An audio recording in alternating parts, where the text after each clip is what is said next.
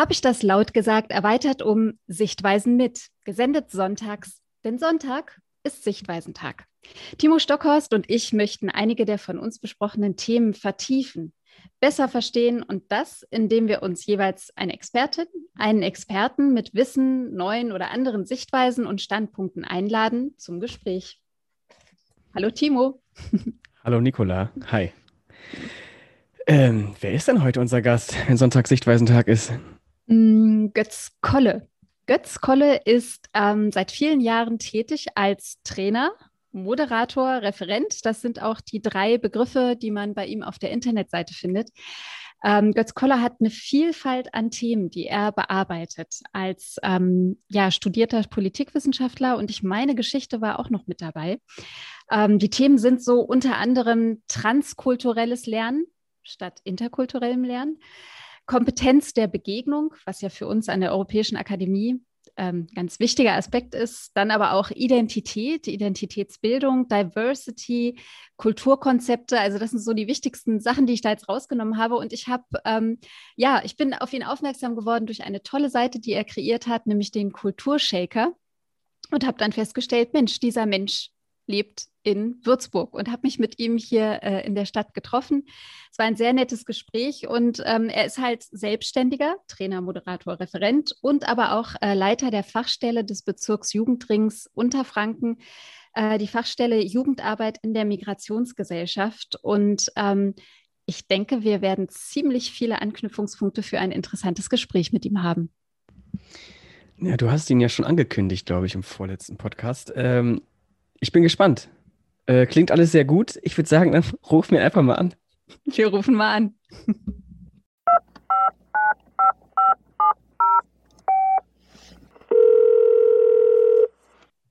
Hallo Götz. Hallo. Hallo auch von mir. Hallo Götz. Ja, hi. Schön, dass du da bist. Ja, freue mich heute auch hier bei euch zu sein.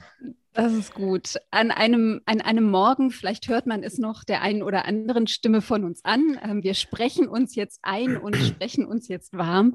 Ähm, ist schön, dass wir äh, heute hier so zusammensitzen an äh, zwei Orten tatsächlich. Also Timo ist immer noch unterwegs in Europa und äh, kommt hoffentlich gesund und munter und gut getestet wieder zurück. Klar. Und Götz und ich, wir sind hier gerade in unserer momentan gewählten Heimatstadt, können wir ja mal sagen, Würzburg ähm, und uns aber natürlich auch virtuell verbunden. Und äh, ich habe dich eben schon, Götz, einmal kurz vorgestellt, aber würde dich jetzt bitten, vielleicht einfach nur mal in eigenen Worten sozusagen, was es zu dir zu sagen gibt. Ja, ähm, ich komme ursprünglich tatsächlich aus, ähm, aus Berlin, mhm. wohne jetzt tatsächlich in Würzburg und äh, bin seit äh, jetzt, ich habe mal nochmal zusammengezählt, über 16 Jahren mittlerweile in den sogenannten Trainingssektor äh, verortet und da vor allem ähm, in einem Bereich, der, als ich angefangen habe, noch interkulturelles Lernen hieß. Und heute würde ich jetzt eher sagen, diversitätsbewusstes Lernen vielleicht. Ähm, also das ist so meine, meine Spezialität, sage ich mal. Da bin ich dann an Unis und äh, mit ganz vielen verschiedenen Zielgruppen unterwegs und habe hier auch in Würzburg noch eine sogenannte Fachstelle für Jugendarbeit in der Migrationsgesellschaft, wo ich vor allen Dingen die Jugendarbeit ähm, berate, was ähm, genau die aktuellen gesellschaftlichen ähm, Situationen angeht und wie man ja in, in, in so einer spannenden äh, Einwanderungsgesellschaft ähm, tatsächlich gut agieren kann. 16 äh, Jahre. Ich fange mal direkt mit einer persönlichen Frage an. Äh, mhm. war das von vornherein deine Idee, sowas zu machen? Oder ist es einfach irgendwann mal gekommen und du dachtest dir jetzt, ja, das mache ich jetzt einfach mal weiter? Ja, tatsächlich bin ich da so, so reingestolpert. Also ich hatte jetzt mit interkulturellem Lernen auch gar nicht so viel zu tun. Ähm, ich bin über einen Bekannten in die deutsch-israelische beziehungsweise deutsch-israelisch-palästinensische Jugendarbeit so, so, so reingestolpert und ähm, war dann in Israel-Palästina und habe da so eine Ausbildung zum Jugendbegegnungsleiter ähm, Israel-Palästina äh, gemacht. Und was, was so ein bisschen so der Startpunkt war, sich so ein bisschen international auch aufzustellen. Aber ich hab, bin immer gern gereist und ähm, habe dann während meines Studiums äh, auch Reiseleitung gemacht.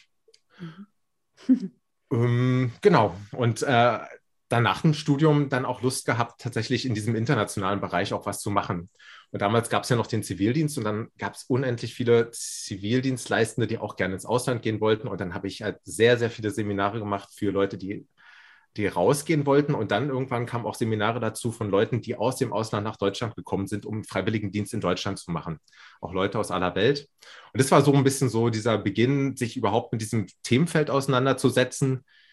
So im Nachhinein, glaube ich, bin ich da wirklich reingestolpert. Da hatte ich jetzt nicht so richtig fundierte Kenntnisse, ähm, was äh, jetzt interkulturelles Lernen oder ja, was man da so, so tut. Ich habe einfach von Kolleginnen ganz viele Methoden gelernt. Obwohl ich auch ein bisschen zugeben muss, ich habe Politikwissenschaft und Geschichte studiert, mhm. dass mich auch ähm, so eine Themen wie Identität und ähm, ähm, ja, Zugehörigkeit auch schon im Studium beschäftigt haben. Also so ganz mhm. blank war ich da nicht, aber ja, wie das immer so ist. In welchen Jahren war das denn, äh, wie du da so reingekommen bist zu diesem Weg? War es 90er, um die 2000 Ja, zu, nee, also genau, 2000, 2005, 2006. Okay, ja.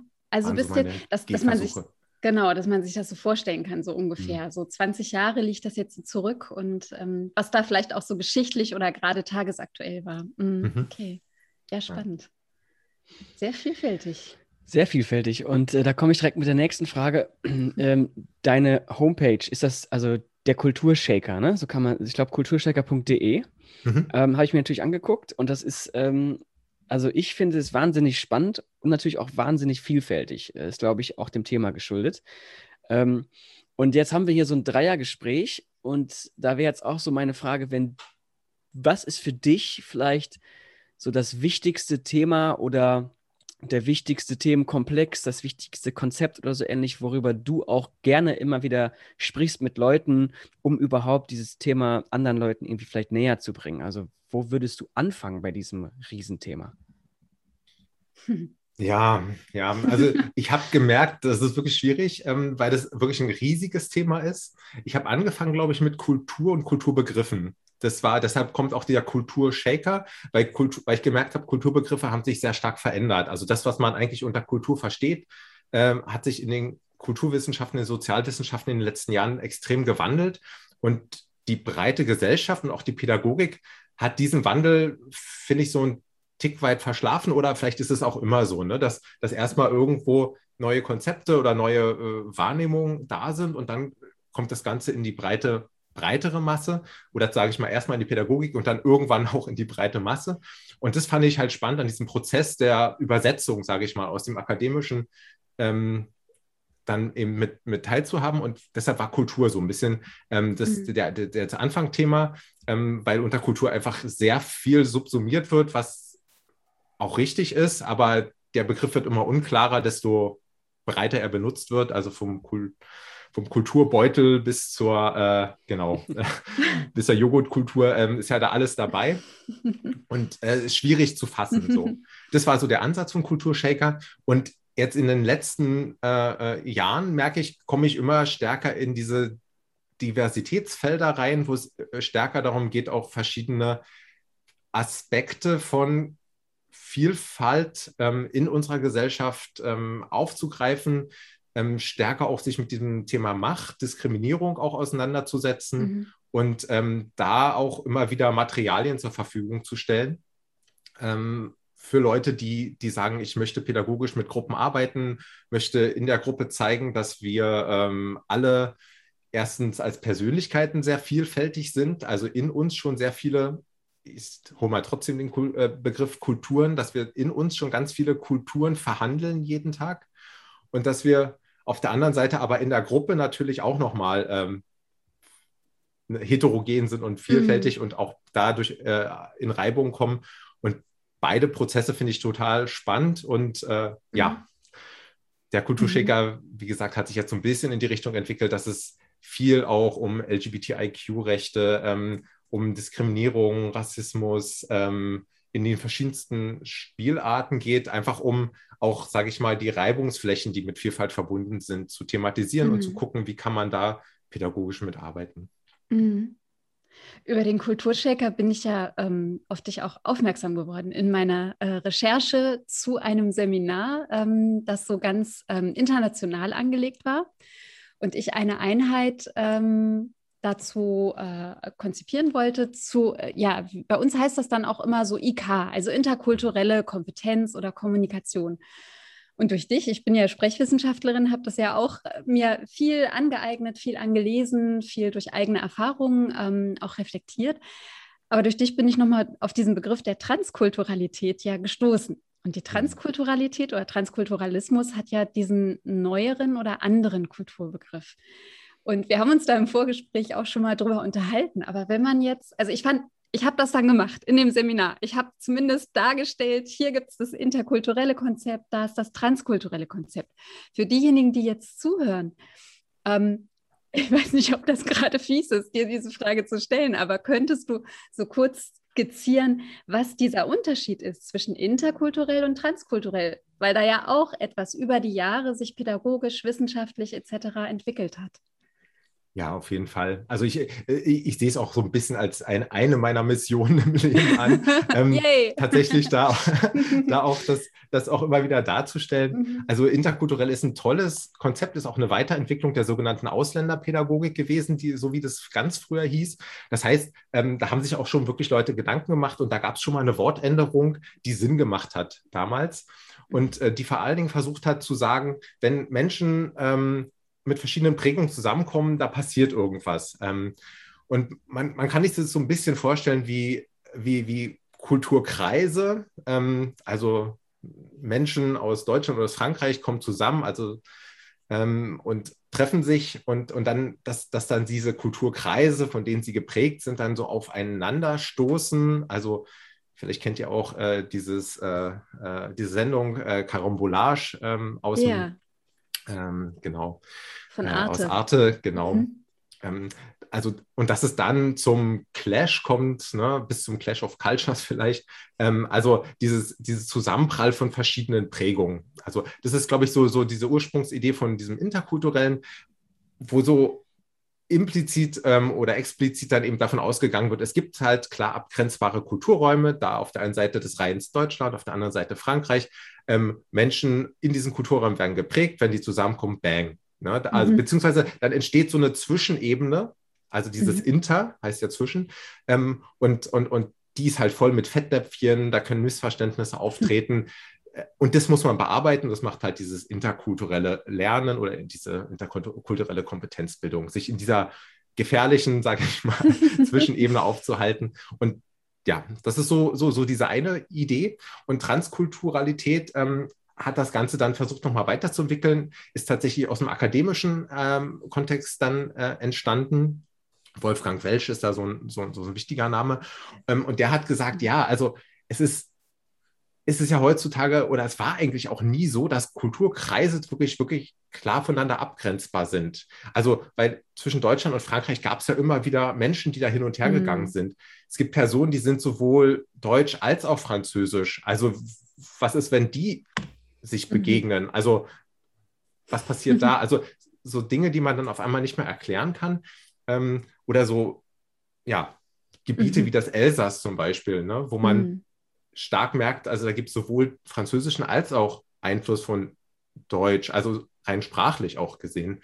Und da hat er dann diesen Begriff transkulturell geprägt. Also trans heißt ja hindurch, also, ne, und er möchte darauf oder wollte darauf hinweisen, dass, dass es, dass Kulturen sich, sich immer in Interaktion miteinander standen und deshalb diese Klarheit, diese Reinheit, dieses Homogene nie eigentlich existiert hat, sondern dass Kulturen immer ineinander geflossen sind, miteinander verzahnt sind und, und gar nicht so einfach auseinander zu definieren sind.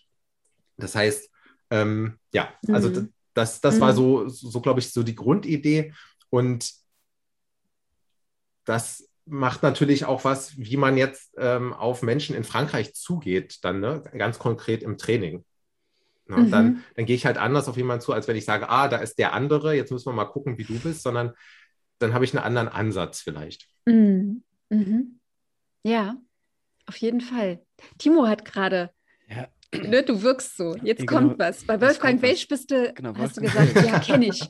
genau, kenne ich. ich einfach, vielleicht ist es auch keine Frage, ich will einfach nur auch mal droppen, dass ich das auch äh, schon in meiner Masterarbeit auch quasi behandelt habe. Also wir haben ja, wie gesagt, wir beide hatten noch kein Vorgespräch.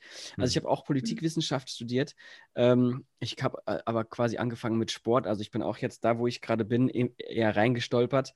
Ähm, und ich habe mich in meiner Masterarbeit äh, mit dem Thema Demokratie und Migration beschäftigt. Mhm. Und da eben auch die Frage gestellt, vielleicht brauchen wir auch einfach neue Kulturkonzepte beziehungsweise neue Gesellschaftskonzepte. Ähm, zum Beispiel äh, das Beispiel in Kanada, wo der Multikulturalismus quasi eine gelebte Politik irgendwie ist oder sein soll, zumindest. Mhm. Ähm, und da gab es halt, wie gesagt, aus der Politikwissenschaft mit Ansätzen auch der, halt der Transkulturalität. Ähm, und da ich äh, einen sehr, sehr großen Fable für die für Europa beziehungsweise für die europäische Integration habe und da natürlich auch Migration beziehungsweise Bewegung äh, eine sehr große Rolle spielt, bin ich auf dieses Konzept gestoßen und ich fand es halt einfach mega spannend und deswegen, ich wollte es einfach nur droppen, wie gesagt, es war jetzt keine richtige Frage, aber das ist halt, ähm, ich, also ich finde es halt, ich, ich finde es halt spannend, weil genau das ist es. Und du hast gerade eben gesagt, naja, wie man auf andere zugeht, das, ähm, das sollte man irgendwie, äh, naja, jetzt im, im Kopf haben oder ja, daraus lernen. Jetzt habe ich gerade quasi gedacht, ja, ich weiß, was du meinst.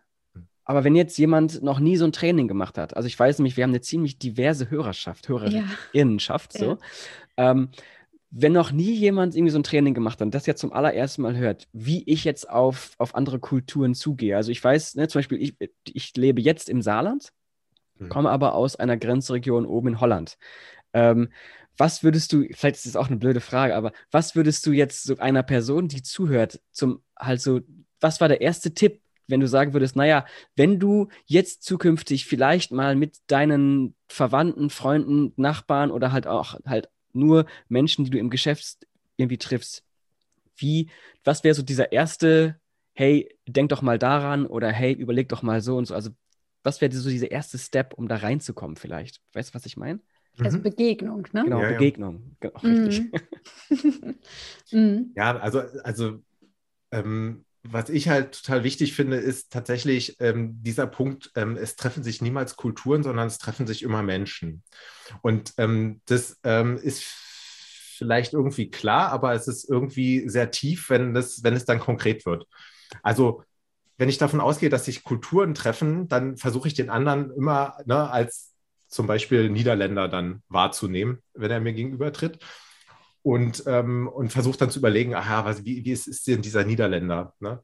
Und ähm, wenn ich den anderen als Menschen wahrnehme, der tatsächlich Teil von sehr vielen Kulturen ist.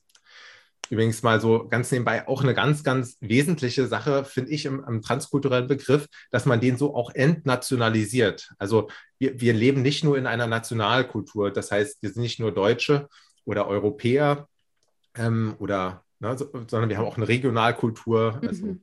ich, ich fühle mich als Berliner, aber mittlerweile auch als, als ähm, na, Unterfranke nicht unbedingt. Nee, Unterfranke nicht. Nee, aber als Würzburger tatsächlich. Also Ja, ich aha. fühle mich als Teil der Stadtgemeinschaft, identifiziere mich jetzt auch mit, schon mit Würzburg, zehn Jahre, na okay. Mhm. da darf das auch kommen. Und, äh, und ich bin aber auch noch vieles mehr. Ne? Ich, bin, ich bin Mann, ähm, bin Teil einer Kultur von Männern ähm, oder männlich geprägt zumindest. Ähm, ich bin, äh, ähm, bin in einem bestimmten Alter. Ähm, ich bin weiß und so weiter. Also das sind alles äh, Punkte und Kulturgruppen, die man tatsächlich auch so bezeichnen kann. Ich lebe in einer Partnerschaftskultur, das heißt eine Familienkultur und so weiter und so fort. Also schon zwei Menschen fangen an, eine Kultur auszuprägen. Das ist oft nicht so bewusst und ähm, deshalb geht es oft in dieses Nationale. Mhm. Genau. Und, und das ist halt wichtig, wenn ich in einer Begegnung bin, dass ich nicht frage, woher kommst du, sondern was prägt dich? Und das kann gerade in internationalen Begegnungen schon mal einen großen Unterschied machen. Mhm. Ähm, weil ich dann nicht mit Zuschreibungen arbeite oder versuche immer jemanden einzuordnen mit Bildern, die ich sowieso schon habe von zum Beispiel einem Land, sondern ähm, dass ich da ergebnisoffener rangehe Mhm. ähm, und eher individuelle Fragen stelle. Mhm. So ganz konkret nochmal ein Beispiel. Ähm, wenn ich internationale Gruppen habe, dann nutze ich gerne so ein, so ein Kartenset, das heißt More Than One Story. Und da geht es darum, ins Gespräch zu kommen. Und zwar nicht so von wegen, hey, wie ist es bei euch in der Türkei oder ne, äh, in Mosambik, da ist es doch so und so. Und, ähm, sondern, sondern es geht darum, dass gerade Leute, die aus ganz vielen verschiedenen Ländern kommen, über so Fragen wie, ähm, welcher Ort ist Heimat für dich? Äh, sprechen. Und das kann natürlich ihr Land sein oder das kann ein Ort in ihrem Land sein, aber es wird spezifischer, es wird individueller. Oder welche Person hat, ähm, war für dich wichtig im Leben? Ne? Und dann wird es auf einmal die Großmutter und dann erzählt jemand anders auch von seiner Großmutter. Ne? Und dann wird es auf einmal, also wird dieses, dieses Korsett aufgebrochen, was uns manchmal eher trennt als zusammenbringt. Ne? Und gerade bei internationalen Begegnungen geht es ja eigentlich um dieses Zusammenbringen. Und da kann dieses interkulturelle Denken, dieses Denken in Kulturkreisen und ne, die Deutschen und die Franzosen, wir machen jetzt ähm, ähm, Sprachanimation, dann manchmal auch eher zur Verhärtung von Grenzen ähm, beitragen, als tatsächlich dieses Zusammenbringen. Mhm.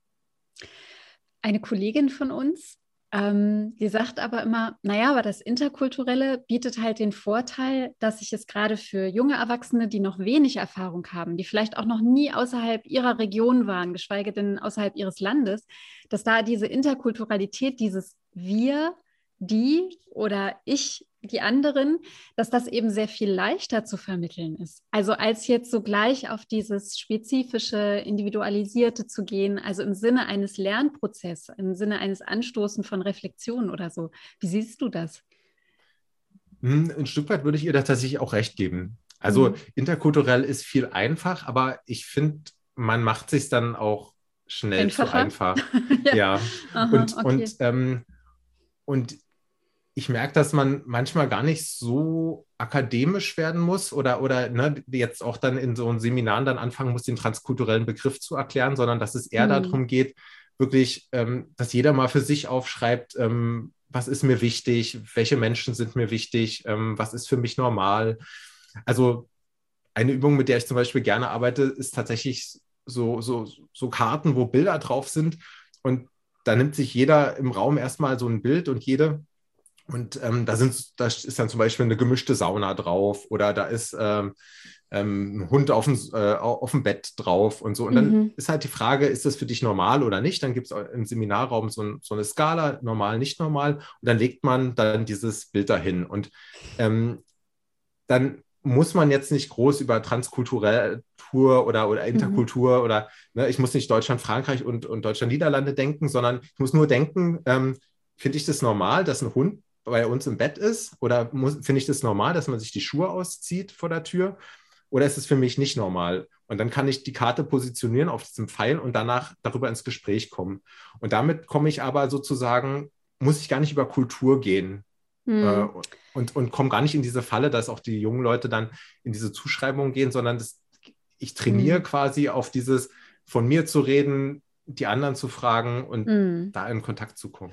Es ist sehr viel mehr Kompetenz also so, so eine Kompetenzentwicklung. Ne? Und ich glaube, das ist so im politischen Bildungsprozessen oder außerschulischen politischen Bildungsprozessen, ähm, ist da vielleicht manchmal so eine Zurückhaltung also, weil man, weil man vielleicht denkt, so wie im schulischen Kontext, ja, da müssen wir jetzt mehr so das Theoretische auch noch mit abdecken oder da muss halt Wissen vermittelt werden. Also dieser Stellenwert des Wissens und nicht so sehr des m, hm, sozialen oder der, der, ja, der persönlichen Kompetenzen, die uns weiterbringen im Sinne eines gesellschaftlichen Prozesses oder Miteinanders. Ne?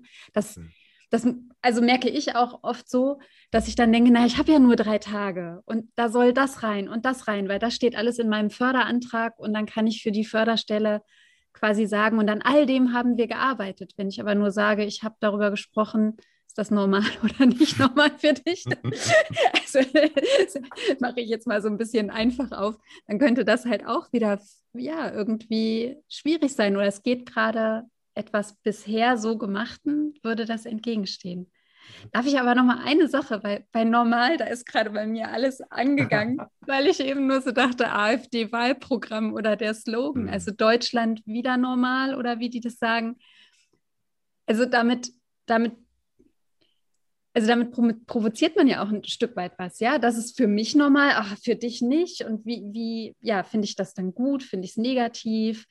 Ähm, also weil ich, weil ich immer wieder jetzt auch so, so Jugendliche oder junge Erwachsene in Seminaren kennengelernt habe, die halt doch auch schon einen relativ engen Denkkorridor manchmal so haben, die halt sagen, das gehört zu meiner Kultur und da will ich auch nichts anderes reinhaben, weil das ist dann nicht mehr normal und das ist nicht mehr gut. Also ich will zum Beispiel ähm, nicht das äh, Frauen Kopftuch tragen oder dass, äh, dass eine Moschee normal ist in Deutschland oder so. Mm, also das heißt, wir sind da ja gerade in so einem Prozess mittendrin. Wie, wie erlebst du das? Also gibt es viele Widerstände oder freuen sich die Leute, die bei dir sind und dann endlich mal das so auf so einer persönlichen Ebene machen zu können, individuell über sich sprechen lernen? Wie ist das? Ja, das ist natürlich sehr unterschiedlich, was, was die einzelnen Gruppen angeht. Mhm. Also, und es macht einen riesen Unterschied, ob die Gruppen freiwillig kommen, ne, sich also wirklich mhm. interessieren für die weite Welt, sage ich mal, ähm, oder die gerade eine Auslandserfahrung machen oder vor einer Auslandserfahrung stehen, die haben natürlich dann noch eine ganz andere Offenheit und haben das Gefühl, ja, ich brauche das auch. Mhm. Übrigens ist es so, dass interkulturelles oder transkulturelles Lernen immer dann angefragt wird, wenn man eine internationale Mobilität macht, also ne, über eine Grenze geht, dann brauche ich das auf einmal. Ja. Aber dass ich das schon, schon allein mit meiner Schwester brauche, weil wir Ne, sie, ist, sie, sie ist als, wird als Frau sozusagen geprägt, ich als Mann und, und das bemerken wir vielleicht im Alltag nicht, aber wir haben immer wieder auch kulturelle Aushandlungen, zum Beispiel zu diesem Thema und natürlich noch mit anderen Dingen, mhm. ähm, dass auch da eine kulturelle Begegnung, aber das, wie gesagt, das ist nicht so auf dem Schirm.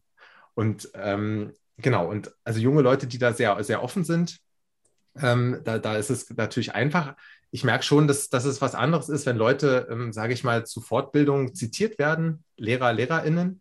Das ist auch mit zunehmendem Alter mh, hm, vielleicht, dass der Hang, zumindest eine Tendenz besteht, dass man auch an Begriffen dann auch gerne dran festhält und auch an Vorstellungen. Und dass ne, so Vorstellungen, die sich dann auflösen, weil die Zeit sich einfach verändert, ähm, dass dann auch neue Begriffe kommen und, und so weiter. Das, da gibt es natürlich auch Widerstände. Also mhm. das erlebe ich ganz genauso. Mhm. Okay. Ja. Timo. Ich wollte gerade ähm, schon zu, zu, dem ersten Aspekt was sagen, äh, Nicola, bei mhm. deiner ähm, ähm, Interkulturalität, ne? also dass das einfacher ist. Also ich glaube, wenn ich das richtig verstanden, also ich bin ja auch, ähm, ich war lange Zeit bei der EAO, also das heißt lange Zeit, ich bin eigentlich nie weg von der EAO, sagen wir mal so. ähm, aber ich habe da auch zum Beispiel mein Praktikum gemacht und sehr, sehr viele Seminare begleitet. Und äh, wie gesagt, ich habe mich ebenfalls mit dem Begriff der Transkulturalität auseinandergesetzt. Ähm, ich finde tatsächlich eigentlich, also ich, ich will jetzt gar nicht akademisch argumentieren, das ist, glaube ich, auch nicht der richtige Podcast hierfür, aber ich finde halt dieses, ähm, und ich glaube, das macht auch dieses, dieses Transkulturelle aus, dieses Gemeinsamkeiten im Blick haben, das finde ich eigentlich viel wichtiger als, ähm, als äh, halt die Unterschiede. Also ich weiß, äh, ja, es ist manchmal einfacher. Zum Beispiel, wenn ich äh, in anderen in eine Kultur, in einen Kulturkreis gehe, der sehr weit weg von mir ist, das weiß ich nicht. Ich sage jetzt einfach mal, oh Gott, ich weiß es gar nicht. Wer ist denn jetzt weit weg? Mosambik vielleicht. Da war ich noch nie, aber gefühlt ist das sehr weit weg. Und die haben ja auch ganz andere Lebensumstände als ich, äh, genauso wie Japan. So. Dann ist es vielleicht sinnvoll zu gucken, okay, wie muss ich mich verhalten, damit ich nicht irgendwie ähm, irgendwo gegenstoße. Aber ich finde gerade auch bei Jugendlichen ähm, und bei dem World Wide Web und bei Memes und wo sich so eine ganze, da ist so eine Kultur, also ich glaube, das ist jetzt einfach nur meine, äh, meine Wahrnehmung, dass, ähm, ich sag mal, 14-Jährige around the world haben viel, viel mehr gemeinsam, als sie glauben. Vielleicht liegt es auch im Internet, vielleicht war es früher nicht so. Aber ich glaube, durch dieses, durch dieses äh, sich schon irgendwie online begegnen, dass man immer wieder die gleichen Sachen teilt und sieht, ich glaube, dass, äh, und wenn man sich in Zukunft, Anführungszeichen, so darauf äh, fokussiert, also was sind tatsächlich die Gemeinsamkeiten? Hey, das ist ja auch du im Mosambik, du schaust die gleichen Memes und du lachst über die gleichen Sachen wie ich. Und dass man da irgendwie vielleicht, also halt diesen Fokus auf diese Gemeinsamkeiten, das finde ich irgendwie äh, viel wichtiger. Ähm, ähm, meiner Meinung nach einfach so. Ähm, vielleicht noch ganz kurz, weil halt bei diesen ganzen Themen, da bricht bei mir immer wieder meine Erinnerung auf. Ich habe mal Erasmus gemacht. Ich glaube, ziemlich viele machen ja auch zurzeit Erasmus, was ich auch sehr gut finde. Und ich bin nach Italien gegangen und ich hatte Wahnsinn, also ich hatte zwei depressive Phasen. Die erste war, boah, hier ist ja wirklich alles anders. Urlaub machen, ja, aber äh, weiß nicht, die Leute kommen immer zu spät, also richtig klischeehaft, Leute kommen zu spät und dann bin ich mit Spaniern, die sind noch viel später, wie kann man denn da richtig Party machen? Und äh, ich kann überhaupt nichts verstehen und wieso machen die dieses und jenes und ich war komplett frustriert. Der erste Monat und, äh, und dann plötzlich habe ich so meine, also plötzlich war ich der Deutsche, der immer zu spät kam. Ja, dann ja. war ich der Deutsche, der überhaupt nicht effizient gearbeitet hat. Ich, ich lag nur am Strand und die anderen konnten das überhaupt nicht verstehen. Also ich habe meine eigene Kultur gefunden, in Anführungszeichen. Und dann kam dieser zweite Schock, als ich wieder nach Hause kam. Mhm. Ich dachte mir, boah, ist das scheiße hier in Deutschland. ja, der ähm, Klassiker. Ja, und, und, und, und ich glaube, so eine Erfahrung zu machen, ist so wahnsinnig wertvoll. Also, weil man halt tatsächlich sieht, was ist denn für mich überhaupt, also was ist mein Gefühl? Was fühle mhm. ich? Wie, äh, wie möchte ich mich ausleben? Was, was ist vielleicht normal? für mich, aber was ist vielleicht auch viel normaler oder viel schöner, wenn ich das erstmal erfahre. Und ich glaube, auf diese, auf diese schönen Sachen ähm, darauf aufmerksam halt zu machen, das ist, glaube ich, ziemlich ähm, wichtig und wertvoll. Einfach, das wollte ich einfach nur gesagt haben. Ja, Timo, und was mir da dann gleich mhm. wieder einfällt, ist, dass, dass du dadurch aber auch eine Möglichkeit hattest, tatsächlich was zu trainieren. Also, weil das wird auch, finde ich, zu wenig beachtet. Äh, wir nennen uns Trainer, aber ne, es wird oft verwechselt oder verwechselt oder ich werde gefragt, welchen Sport und so. Ja, ähm, genau. Und, und, und, und dann sage ich, ja, das hat was, das ist wie Sport. Also, das ist, mhm. ähm, das ist wie ein Muskel sozusagen, den ich stärke. Und ähm, wenn ich dann so einen dreitägigen Workshop oder, äh, oder mhm. Seminartag mache, ne, das kann ich zwar meinem, ähm, meinem Finanzier verkaufen, aber ähm, um mal ehrlich zu sein, in drei Tagen kann man keine Muskeln aufbauen. Also das weiß jeder. Ne? Da kann ich, mhm. kann ich maximal einen Trainingsplan entwickeln, mhm. ähm, um dann zu gucken, wie geht es dann weiter. Mhm. Und ähm, ich hatte jetzt durch die freiwilligen Begleitung auch immer wieder die Möglichkeit, Leute beim Vorbereitungsseminar äh, äh, zu sehen, die tatsächlich auch mal bis zu zehn Tagen am Stück vorzubereiten, dann beim Zwischenseminati nochmal zu sehen, nochmal Dinge aufzugreifen, ähm, zu reflektieren und dann beim Nachbereitungsseminar. Und, ähm, und da merkt man tatsächlich auch, dass da was passiert. Mhm. Also, aber es braucht diese, diese ganz praktischen Lern, also diese Phasen, ne, ähm, man muss auch mal Muskelkater haben zwischendurch, also ne, diesen, wie man es auch immer nennt, äh, Anpassungsschock und so weiter. Ähm, da muss man einfach durch. Also, und das sind aber ganz, also, ne, das, das nehmen viele im Ausland dann nicht so wahr. Die denken, oh, ich bin so schlecht drauf, ich bin so in mich gekehrt und so weiter. Aber das ist gerade der, der Prozessor, der innere Prozessor ist gerade auf Hochleistung, ne, mhm. wie bei einem Computer, der auf einmal total langsam wird, wo man denkt so, oh, dieser scheiß Computer macht gar nichts. Aber der rechnet im Hintergrund die ganze Zeit. Und das passiert, wenn wir, wenn wir in so einem Ausland Auslandsaufenthalt ähm, sind, wir, da, da, da muss mal so eine Rechenprozedur mal auf Hochleistung eine Weile laufen und dann, wenn es einmal durch ist, dann, dann merkt man, da hat, ist was passiert oder da passiert was. Und, und, und das, glaube ich, müssen wir, da müssen wir uns auch ein bisschen ehrlicher machen in diesen Trainings. Äh, was ist, was ist möglich zu erreichen? Und ähm, diese Erarbeitung des Trainingsplans finde ich total wichtig. Also Leuten zu mhm. sagen, worum geht's, was sind die Ziele, guckt mal und ihnen aber auch Aufgaben zu geben. Ähm, und äh, ja, vielleicht auch die Möglichkeit, vielleicht zwischendurch nochmal ähm, hm. nachzufragen. Das macht man ja bei jedem guten Fitnessstudio. Eigentlich ja, genau. Uh, ja, spannend, finde ich gut. Also um wirklich diesen Prozess auch ähm, klar zu machen, aufzufangen und zu bearbeiten, ne? dass es nicht so ins Leere dann irgendwie verläuft oder sich, mhm. sich wieder Missverständnisse herausarbeiten, so im Sinne von, Jetzt werde ich aber bestätigt, ja, dass das alles ja so anders ist und so schwierig und so kompliziert miteinander. Ne? Also, dass dann wieder so eine Negativität da irgendwie mit reinkommt, die du, Timo, ja jetzt eben angesprochen hast und auch du, Götz. Nein, das muss nicht sein. genau. Ja. Und ich habe ich hab auch selber, also bei der Beobachtung dann auch selber total spannende Sachen gelernt. Also, wenn ich mal kurz aus dem Nähkästchen erzählen darf, ähm, ich, ähm, habe mal eine Gruppe vorbereitet, die sind alle nach China gegangen. Und es waren junge Leute, die waren so international schon unterwegs. Ähm, und der größte Teil, also wirklich fast alle, konnten tatsächlich auch schon Chinesisch. Also ich war total mhm. baff. Mhm. Entweder weil sie als Schüler schon mal da waren und Schüleraustausch oder sowas gemacht haben oder weil sie irgendeinen Kurs gemacht haben. Unglaublich. Ähm, bis auf einen, der Tommy, der konnte halt ähm, noch kein Chinesisch. Das war auch übrigens der Einzige, der keine, äh, kein Abitur gemacht hat, sondern nur eine Ausbildung. So, diese Gruppe hatten, hatten wir im Vorbereitungsseminar und ich habe mir gar keine Sorgen gemacht, dachte so, die werden in China abgehen wie, also, ne, das wird, das wird super. Und dann nach drei Monaten auf dem Zwischenseminar treffe ich die Gruppe wieder und am ersten Abend kristallisiert sich schon raus, boah, also das ist echt schwierig mit den Chinesen. Also wir kommen wirklich nicht in Kontakt. Ähm, wir sind in so Expat-Communities in Shanghai und so weiter. Mhm. Ähm, aber mit Chinesen, no way.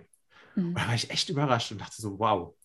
Es gab allerdings einen, der tatsächlich das geschafft hat, der, bei dem ständig das Telefon gebiepst hat, weil der irgendwelche Chatnachrichten gekriegt hat von chinesischen Kumpels und Freunden. Und das war Tommy. Und das hat mich total gewundert, weil, wie gesagt, der, der war überhaupt nicht gut vorbereitet auf das Land. Und den habe ich so ein bisschen beobachtet in den nächsten Tagen. Und der war total spannend, wie der umgegangen ist. Der, der ist zum Beispiel, wenn er, wenn wir uns da getroffen haben, irgendwie in der Lobby von dem Hostel, ist der dann, ähm, stand er nicht mit den anderen am Kicker ähm, in dieser Expertblase, sage ich mal, sondern ist er halt zur Bar gegangen, hat sich, ein, äh, hat sich was bestellt, aber nicht nur eine Flasche Cola, sondern zwei. Ähm, mhm. Und zwar eine für den Barkeeper, den chinesischen Barkeeper, der da im Hostel gearbeitet hat, der natürlich sehr gut Englisch spricht und hat mit dem einfach gequatscht. Mhm. Und schon nach drei Tagen war Tommy derjenige, der immer für uns alles geklärt hat im Hostel. Ne? Der hatte einfach, der, der Typ ähm, war ähm, auf der kognitiven Ebene, was so kulturakademische Sachen anging, ähm, war jetzt nicht so sein Ding, sage ich mal. Mhm. Ähm, aber auf der sozialen Kompetenzebene war der einfach super.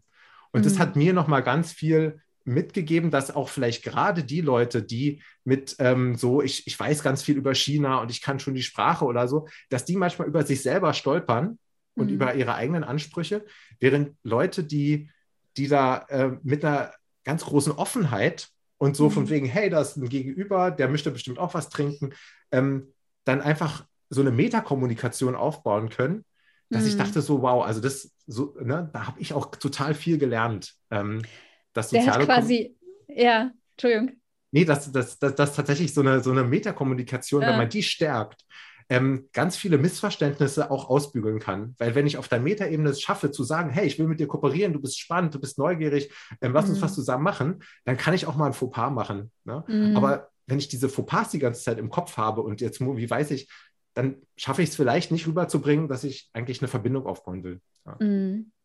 Da sind wir wieder bei Begegnung und der Tommy hat deinen Satz, es treffen sich niemals Kulturen, sondern Menschen einfach äh, intuitiv umgesetzt. Ne? Genau. Der hat das einfach gemacht so, ja. Und er hat Be Begegnung ähm, in sowas ganz Aktives, Selbstständiges auch einfach gebracht. So mit, ja, nicht nur, ich finde nicht nur metakommunikativ, sondern einfach auch mit diesem Stück weit Mut und Offenheit. Also dieses Zugehen auf. Ja, ich bin interessiert am Menschen, an meinem Gegenüber. Mhm. Ja, spannend. Schöne Geschichte. Und, und das fällt mir aber ja. dann zum Thema Kompetenzbildung auch immer wieder ein und mhm. auf, dass Kompetenz ist ja eben nicht nur eine Fähigkeit haben oder nicht nur Wissen haben, sondern mhm. da kommt ja, also so habe ich mal eine Definition für mich gelesen, ähm, muss auch eine Sache dazu kommen, nämlich die Bereitschaft. Die Bereitschaft sozusagen, mhm. Dinge anzuwenden. Ähm, und ähm, ich erinnere mich, ich habe als Zivil, äh, Zivildienstleistender Erste-Hilfe-Kurse unterrichtet. Und da hatten wir ein Drittel des Erste-Hilfe-Kurses, ging nur um Motivation. Weil was bringt es, wenn Leute ähm, gelernt haben, ähm, wie der Bug-Check ist, ähm, wie man Bewusstsein, Atmung, Kreislauf checkt, also das Wissen haben, was bringt es, wenn sie geübt haben, ne, wie man, mhm. wie man Herz-Lungen-Wiederbelebung macht, ähm, wenn sie dann aber im, äh, im Unfall Falle ne, nicht bereit sind, sozusagen das, das zu tun. Das heißt, mhm. wir haben viel Zeit, relativ viel Zeit, eben nicht für Wissensvermittlung oder Fähigkeitenvermittlung äh, äh, benutzt, sondern ähm, dafür ähm, zu motivieren, Hemmschwellen abzubauen, darüber zu reden, was hast du denn für Ängste, muss man die Ängste haben, bist du rechtlich dann wirklich ähm, und so weiter. Und und ich glaube, ne, auch da kann man auch diese äh, viel rausnehmen aus für das transkulturelle Lernen oder für so mhm. generell Kompetenzbildungsgeschichten, dass man einfach ähm, ähm, so ein bisschen in Richtung Tommy dann arbeitet, im Sinne von mhm. Hemmschwellen abbauen, Ängste abbauen und eben nicht mhm. so viel ähm, Kognitives ähm, mhm. Ähm, mit reinbringt, sondern eher, eher diese, diese Motivation, Dinge auszuprobieren, Fehler zu machen, ähm, wieder aufzustehen, ähm, nochmal neu probieren. Hm. Ne? Also in, eher in die Richtung noch stärker zu arbeiten. Ja. Das ist lustig, das hatten wir gestern in der äh, Aufnahme, Timo, ne, du, du sagst gerade Emotionen. Wir sind ganz viel über, dass der Mensch ist halt ein emotionales Wesen. Darüber sind wir ganz viel gegangen und was dann quasi Reflexionsprozesse oder gesellschaftliche Prozesse eben so antreibt eigentlich. Oder was uns abhält von dem oder dem. Also da, in den Weg zu, einzuschlagen oder einen anderen dann, ne? Genau. Und kann ich das noch sagen? Äh, Euro, europäische, äh, wir hatten vor zwei oder drei Podcasts, da hatten wir diese These von der Sophie Pornschläge. Sophie Pornschläge. Europäische Identität. Kriegst du das noch? Oh ja, kriegst du das noch zusammen? Oh Gott, zusammen kriege ich es glaube ich nicht, aber ich glaube, sie sagte, eine europäische Identität ist eine Utopie, die wir gar nicht erst versuchen sollten, ähm, weil es die eh nicht gibt mh, mm, oder halt geben kann. Und wenn es sie geben könnte, dann wäre es einfach nur ein europäischer Nationalismus, der genauso gefährlich ist wie, äh, also so wirklich ganz runtergebrochen. Ganz so, runtergebrochen. Plus, es sei ein, also wer, wer, sagt, ich bin nicht Deutsche, sondern ich bin Europäerin, genau, ja. das sind diejenigen, die eben diese Bildungsvorteile haben, die schon mal einen Auslandsaufenthalt hatten, die schon die Sprache möglicherweise können oder mindestens eine Fremd, die das Geld dazu haben, die Mobilität überhaupt leben können. Und äh, darüber haben wir uns unterhalten. Und da, also da ist nochmal so Werte und Identität. Die Begriffe haben wir jetzt zwar ein paar Mal schon genannt, aber ich weiß, Götz, die äh, treiben dich auch ziemlich um, ne? Mhm. ja, weil, weil tatsächlich das auch ein, einer der großen Unterschiede zum interkulturellen Lernen ist. Beim interkulturellen Lernen guckt man tendenziell, also ich will das auch gar nicht schlecht machen. Also es gibt ganz viele tolle Einrichtungen und Institutionen, die unter diesem Label interkulturell auch ganz gute und sehr aktuelle Arbeit machen. Mhm. Ähm, und trotzdem ist für mich transkulturell oftmals so, ein, so eine Art, sage ich mal, Garant dafür, dass, dass, mhm. dass man eher nochmal weitergedacht hat. Mhm. Ähm, genau.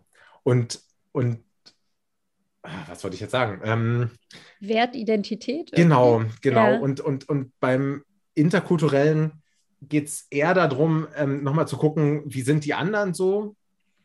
Ähm, also wie, wie sind wir und wie sind die anderen und weniger darum, wie bin ich. Und das ist mhm. aber total wichtig in der Begegnung, weil etwas ist ja nicht per se fremd, sondern es ist für mich fremd.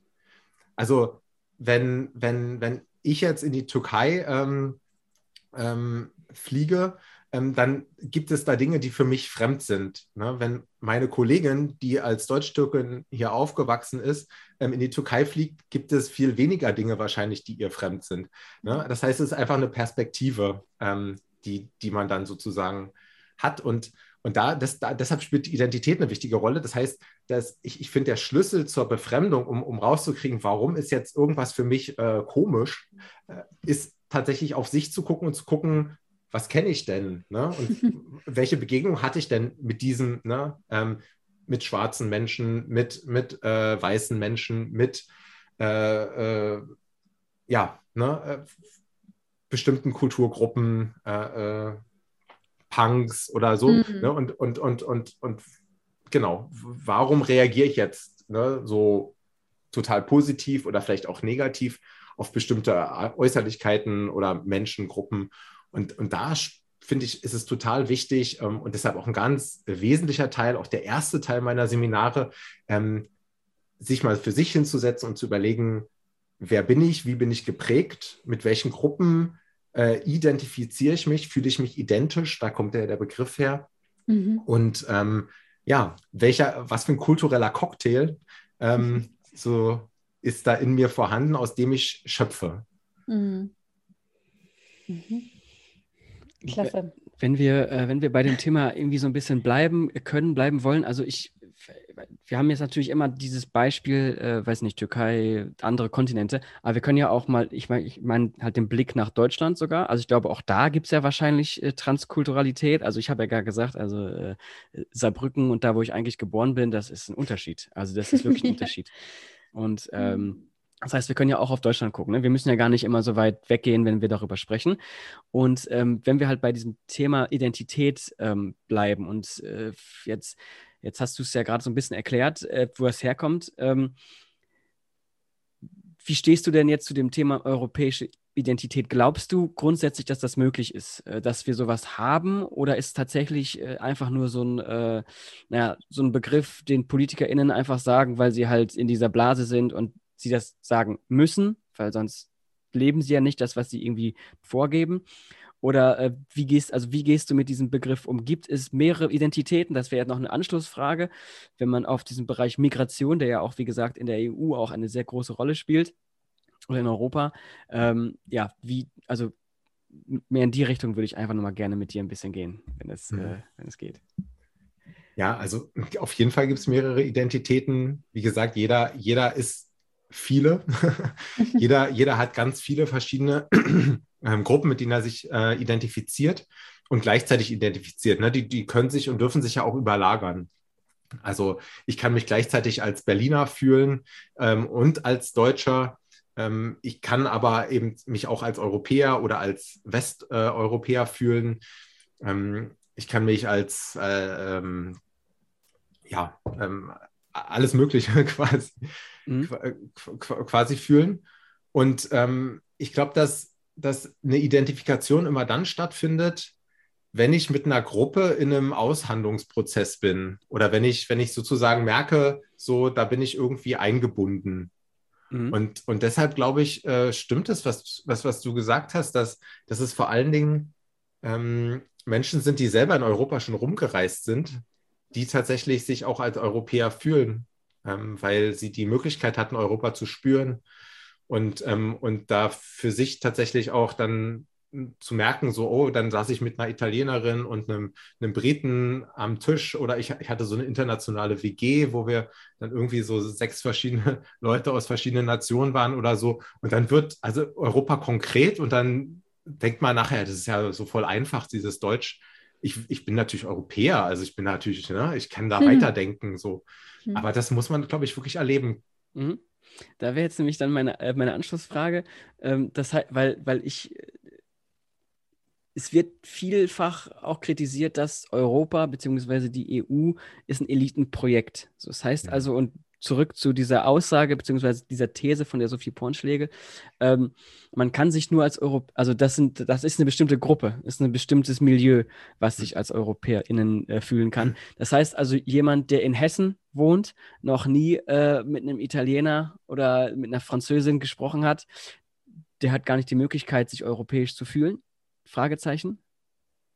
Mm, doch, weil auch jemand aus Hessen hat ja einen Euro in der Tasche, sage ich jetzt mal. Oder ne, erlebt auch, dass Europawahl ist und so weiter. Also deshalb glaube ich, dass dieses ja auch recht junge Projekt Europa ähm, tatsächlich auch erstmal in, in Berührung kommen muss mit Menschen, die jetzt nicht in Europa reisen, ähm, bevor, mhm. ne, bevor dann eine Identifizierung stattfindet. Und das darf man auch nicht vergessen. Also sowas wie ne, äh, der deutsche Nationalismus, der ist ja auch nicht ähm, in drei Jahren erstanden, sondern, sondern der hat ja eine Vorgeschichte und hat sich entwickelt und es hat ein paar hundert Jahre gedauert ähm, und halt noch eine viel tiefere Wurzeln, während dann halt dieses Europa-Projekt ähm, tats tatsächlich natürlich auch Wurzeln hat, aber, aber jetzt vielleicht nicht ganz so, ähm, so lange glaube ich, als Noch nicht ganz so tiefe, ne? Mhm, sind noch nicht tief genug. Mhm. Weil, weil, weil es mhm. ist ja auch irgendwo klar, dass, dass nicht so viele, also desto kleiner der Raum ist, desto, desto früher hat die Identifikation mit diesem Raum stattgefunden, weil sich auch die Leute innerhalb dieses Raums bewegt haben. Und rein historisch ist diese, diese Grenze, also ne, dass man über Nationsgrenzen hinweg reist, ähm, war ja immer auch eine Elitensache lange oder die Sache von so ein paar Berufsgruppen. Ähm, und ist ja erst in den letzten, also keine Ahnung, 40 Jahren oder so, dieses, dass, dass man auch wirklich in den Urlaub fliegen kann und, und Fernreisen macht, auch innerhalb von Europa, dass man da Begegnungen hat. Also vielleicht müssen wir da auch ein bisschen geduldiger sein. Mhm. ja, okay. Ja, finde ich spannend. Das, das heißt also, äh, du sagst, man kann sich äh, durchaus mit etwas identifizieren, also ähm, weil du hast gerade gesagt, äh, das, das hat auch viel mit Begegnung von Gruppen zu tun. Das heißt, man kann das auch mit einem ab abstrakten Ding, wie zum Beispiel Werten oder der EU.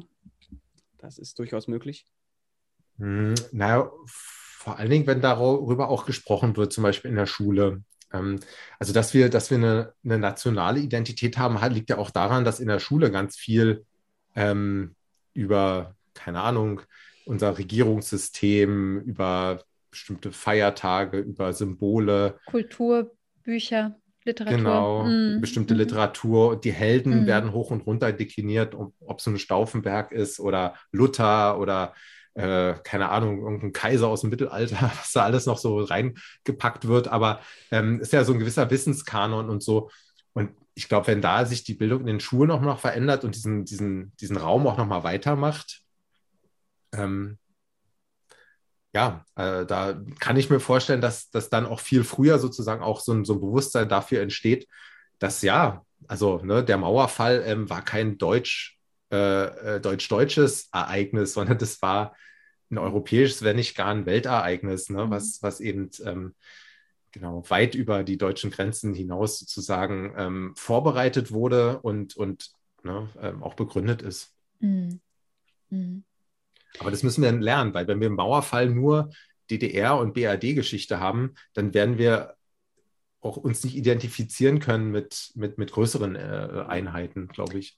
Hm, und das war ja, Timo, das war ja eigentlich deine Einstiegsfrage. Du bist mal auf die EU weitergegangen, aber du hast ja eigentlich gesagt, in, in, in Deutschland haben wir schon unterschiedliche ja. kulturelle Sachen. Und da wäre ja zum Beispiel dieses Ost-West-Ding, ist eines der Paradebeispiele, finde ich, wie damit umgegangen bin. Also ja, bin ich jetzt Wessi oder wenn ich aus dem Westen kommend, aus Hannover, ich habe lange Jahre ähm, in dem östlichen Teil der Republik gelebt und gearbeitet und äh, bin ständig damit konfrontiert worden, mit diesem Blick, mit diesem unterschiedlichen Blick, den wir Deutsche aufeinander werfen und den wir dann kommentieren, den wir mhm. teilweise sehr ungeschickt mit äh, sogenannten Komplimenten schmücken, wie ach, du bist gar, du bist eine Wessi, ach, du wirkst gar nicht so, ja. Also es ist uh. genau, also das ist, ähm, denke ich, da, da ist wirklich viel. Und das, das beginnt wieder bei dem, was wir ja jetzt schon so gemeinsam besprochen haben, beginnt tatsächlich in diesem offenen Begegnen, in diesem Miteinander sprechen, ne? Mhm. indem man dann halt feststellt, ach, eine aus Hannover kann mir sogar näher sein als die aus Dresden zum Beispiel.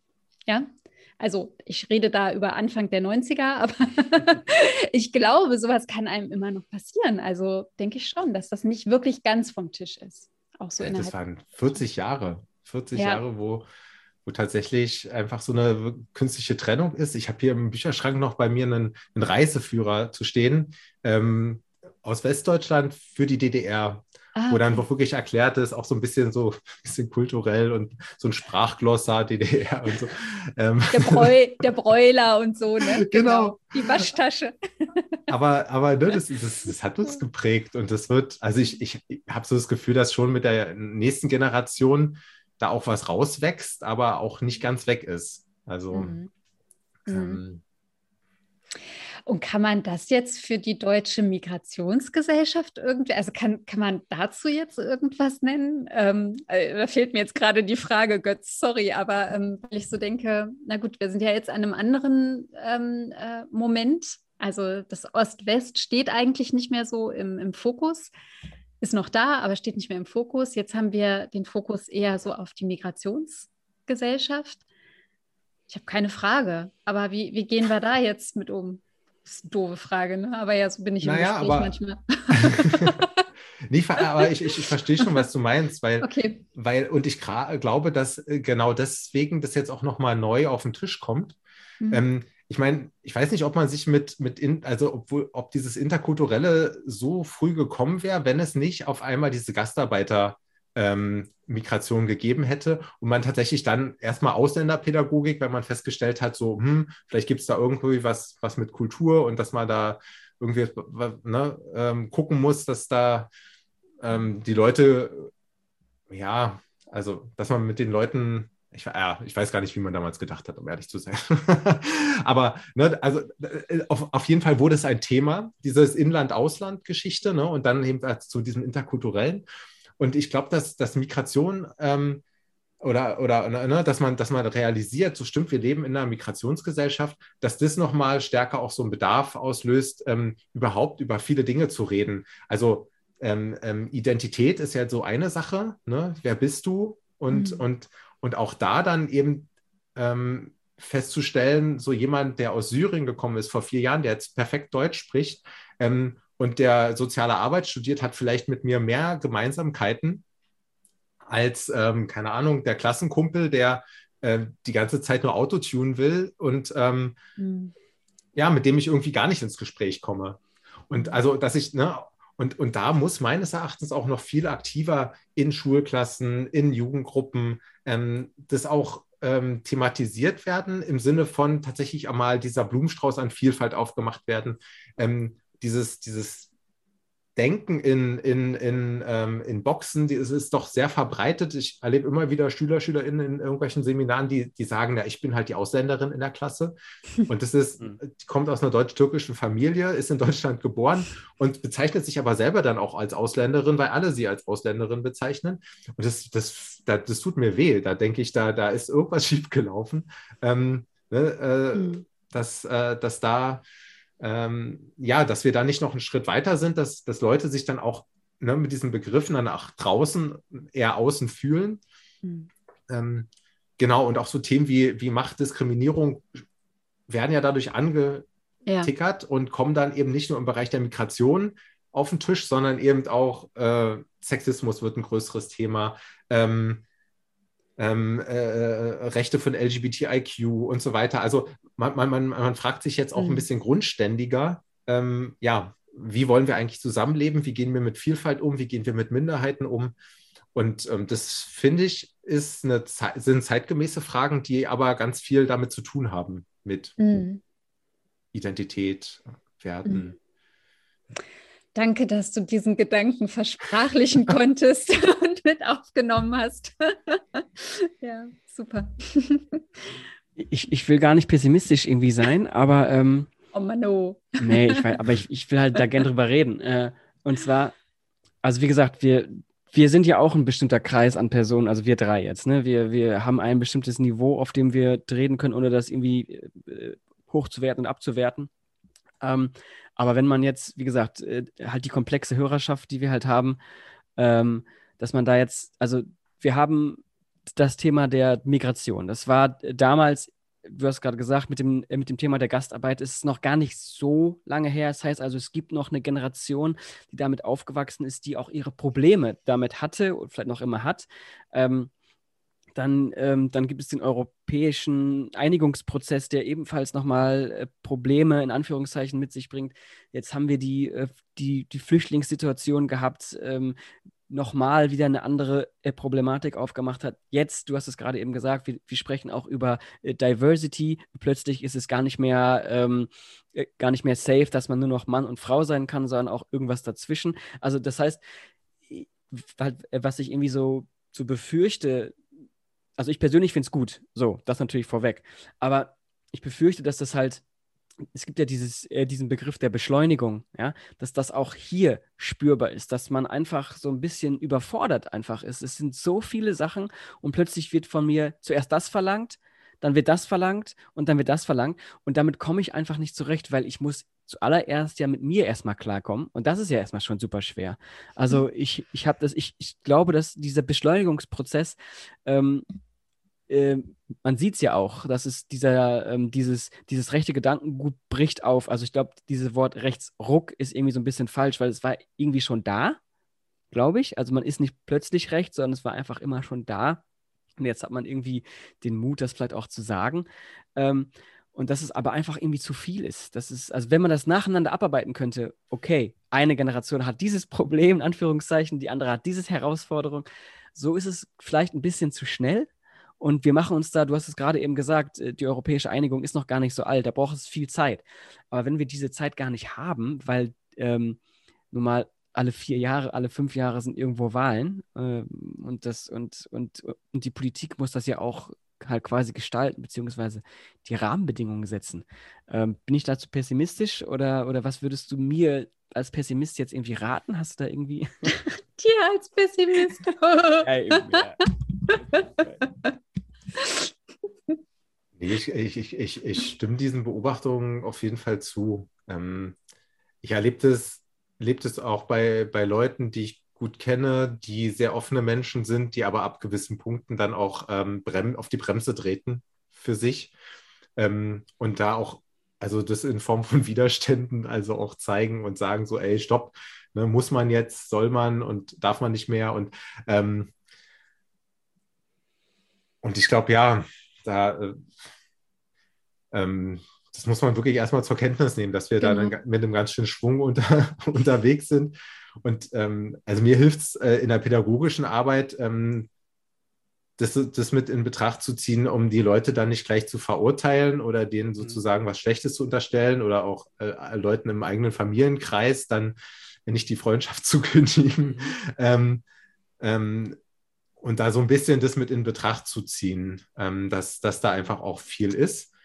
Ähm, ich finde, es ist vielleicht noch ein bisschen komplexer. Ich habe manchmal das Gefühl, dass ähm, Leute sich aber auch ähm, zuschütten, zuschütten lassen mit Informationen, ja. ähm, was so Medienkonsum angeht. Ähm, wo ich sage, wenn das jetzt nicht so wäre, hätten sie vielleicht mehr Ressourcen, sich vielleicht mit gesellschaftlichen Veränderungen und Herausforderungen auch auseinanderzusetzen.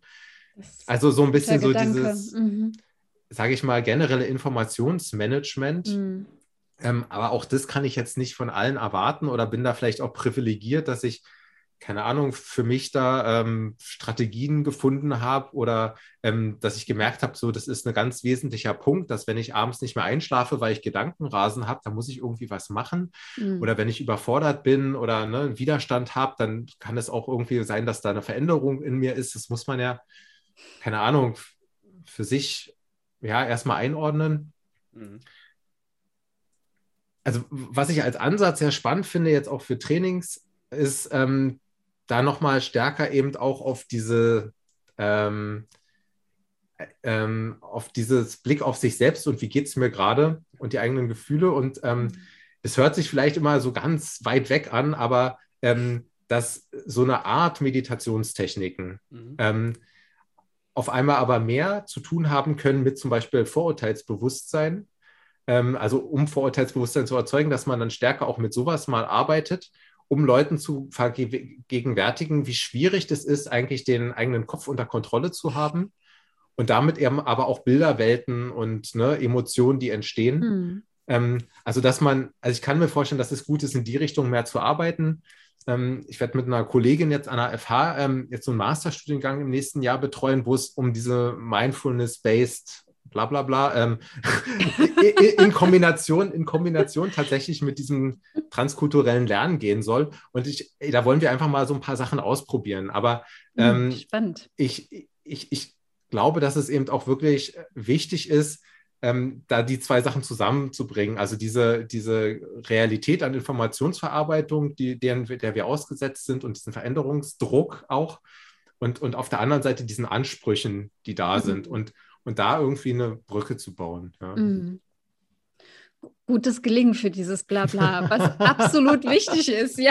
Also, nee, ja. da gibt es doch, da gibt's doch immer so Namen, so Mindfulness-Based, keine Ahnung. Ich, ich bin in diesen Namen nicht so gut. Also ich finde Meditation ja. total toll, habe auch super Erfahrungen damit gemacht und äh, mhm. äh, nehme das tatsächlich auch jetzt schon immer in die Seminare mit rein. Also okay. so, so bestimmte Sachen, um einfach mal so, so dieses ein Bewusstsein für die für den eigenen Organismus oder die eigene mhm. Informationsverarbeitung zu kriegen. Aber ich, wie gesagt, ich bin da nicht so gut in diesen Fachdiskursen, ähm, was das angeht. das ist sympathisch. Das sucht sich jetzt jeder raus, wer es wissen möchte. Genau. genau. Wir reichen das nach. Das ist nämlich unsere Rubrik immer. Die Nachreichung. Ja. Danke, das war jetzt, also ich merke gerade, wenn ich mal so in mich reinhorche, ich muss jetzt erstmal einiges sacken lassen. Ähm, da waren ganz viele Aspekte, ganz viele spannende Sachen. Ich habe zwei neue Sachen gelernt. Ähm, und äh, ja, ich, ich muss langsam mal zum Ende kommen. Ihr mhm. beide zum Gespräch. Ja, äh, ja das, das, das finde ich auch. Also ich finde es, also ich würde, das sagen wir, glaube ich, ja, nicht, nicht jedem Gast sagen wir das, aber ähm, ich hätte noch stundenlang, glaube ich, weiterreden können. Es gibt noch sehr, sehr viele Aspekte, über die man hätte äh, reden können, wie immer eigentlich. Also eine Stunde ungefähr ist ja jetzt auch nicht die Welt, aber äh, muss ja auch, wie gesagt, auch erstmal verarbeiten. Also erstmal, also ich sage erstmal bis jetzt schon mal vielen Dank für das Gespräch. Ich fand es äh, sehr gut, hat mir sehr viel Spaß gemacht, auf jeden Fall. Ähm, vielleicht so als ähm, sei mehr wie Tommy, oder? Kann man das so als, äh, genau. als, als Quintessenz rausziehen? Ähm, aber so, bevor wir jetzt hier so ganz abmoderieren, ähm, sag mal, Götz, was war dein stolzester Moment in den letzten zwölf Monaten? Ja, also mich hat natürlich auch Corona ähm, tatsächlich ganz schön ähm, mit reingenommen. Mhm. Und ähm, gerade in der ersten Welle 2020, da im März, ähm, ganz schön gepackt.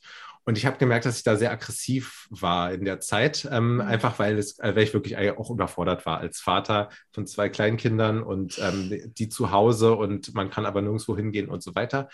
Ähm, Aber ich habe mhm. gemerkt, ich habe da eine Kanalisationsmöglichkeit für mich gefunden. Ich habe mir hab versucht, einfach ganz viel auch an den Umständen zu ändern, beziehungsweise ich habe halt ganz viele Briefe an Politiker und so weiter geschrieben. Ach, also, cool. also, Sachen, die ich, also, oder ich habe auch Petitionen unterstützt und, und so weiter.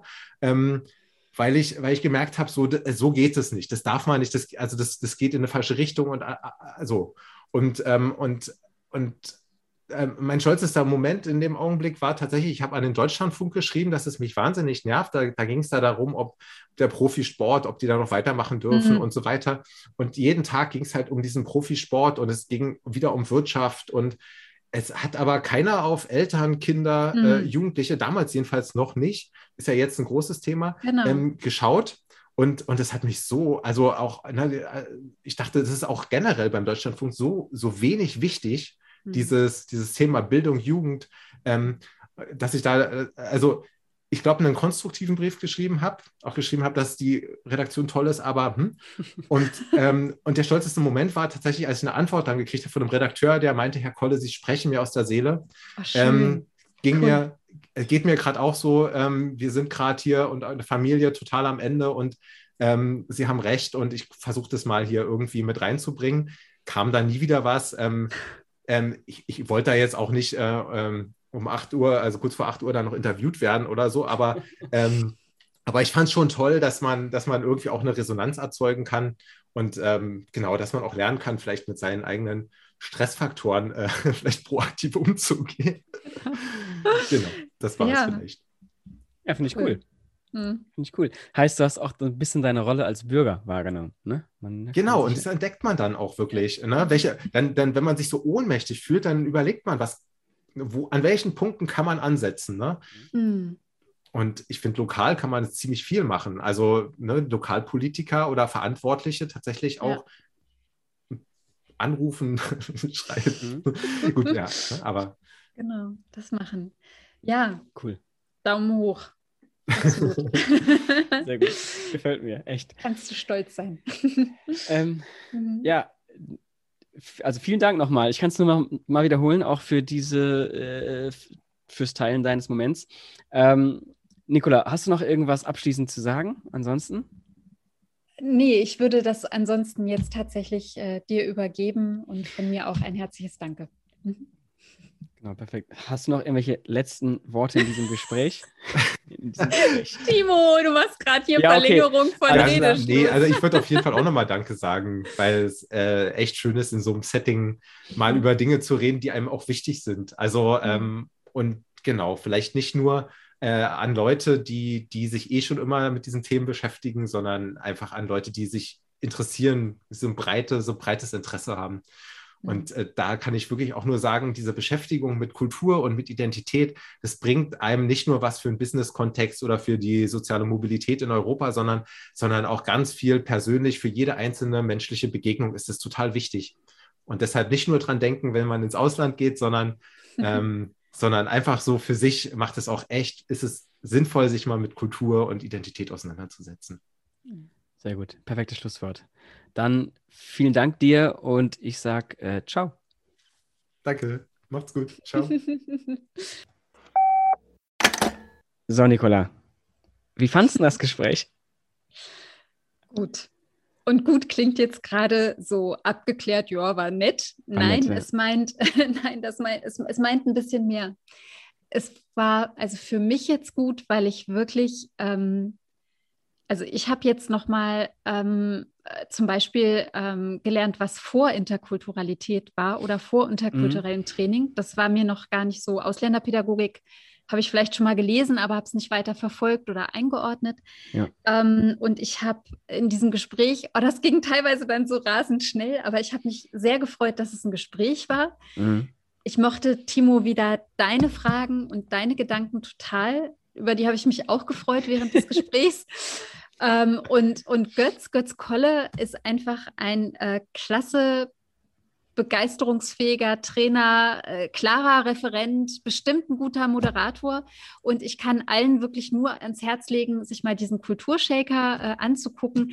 Denn auch noch ein ganz tolles Prinzip von ihm ist einfach das Teilen von Ressourcen. Ähm, nicht exklusive Materialien oder Wissen haben, sondern ähm, Götz teilt das Ganze. Und das finde ich vom Ansatz und Anspruch her auch ganz fantastisch und ähm, unterstützenswert. Ja, dem kann ich mich anschließen. Also ich habe mir jetzt auch äh, sehr viel äh, Freude und Spaß bereitet, wenn man das so sagen kann. Das klingt jetzt, das, mm. nee, sowas sage ich eigentlich normalerweise nicht. Also mir hat es richtig gut gefallen. so, ähm, ich fand es gut. Und du hast gerade gesagt, ich fand auch, dass es ein, es, es war ein gutes Gespräch. Also wir haben, äh, ich, ich bin da ja kein Fan von, wenn man so abgehobene äh, Wissenschaftsdiskurse führt. Und das war es halt überhaupt nicht. Trotzdem haben wir aber über diese komplexe Thematik gesprochen. Also ich fand es gut. Äh, ja, der Götz hat da Inhalte geliefert. Ja, ja, ja, genau. Das, ja. das fand mhm. ich richtig gut. Und äh, das sagen, wie gesagt, das sagen wir echt nicht zu allen, aber den können wir definitiv nochmal vielleicht einladen, ja. wenn er das will. Sorry an, andere, an unsere anderen interessanten Doch, die, und lieben GesprächspartnerInnen. Ja, genau. Aber da, das ist, glaube ich, nochmal so weit und er hat ähm, ja auch Fässer jetzt eben nochmal im Nachgespräch kurz angedeutet. Ja, und ja, Fässer, die es zu öffnen gibt. Und, äh, Zum Beispiel Bierfässer im, äh, Biergarten. Im ne? Würzburger Biergarten, so. genau. Nee, Spaß. so weiter. Ja, äh, mir hat es gefallen. Deswegen, äh, Nicola, vielen Dank nochmal auch für dich, für das Gespräch, für deine Fragen. Äh, mhm. Vielen Dank fürs Zuhören. Sonntag ist Sichtweisentag. Ähm, genießt den Sonntag und bis bald. Ich sag ciao. Tschüss.